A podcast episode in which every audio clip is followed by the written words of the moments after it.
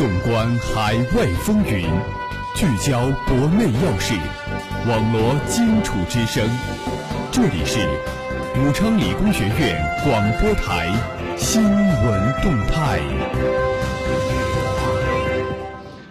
各位听众朋友们，大家中午好，这里是武昌理工学院广播台每天中午为您准时播出的新闻动态栏目，我是主持人戴维成。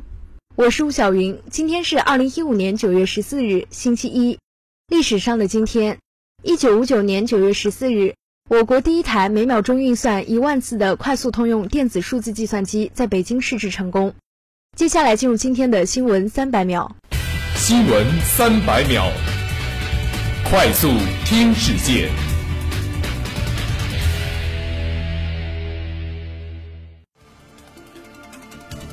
国务院推进分级诊疗时间表，建立大病不出现体系。九月十二日，全国第九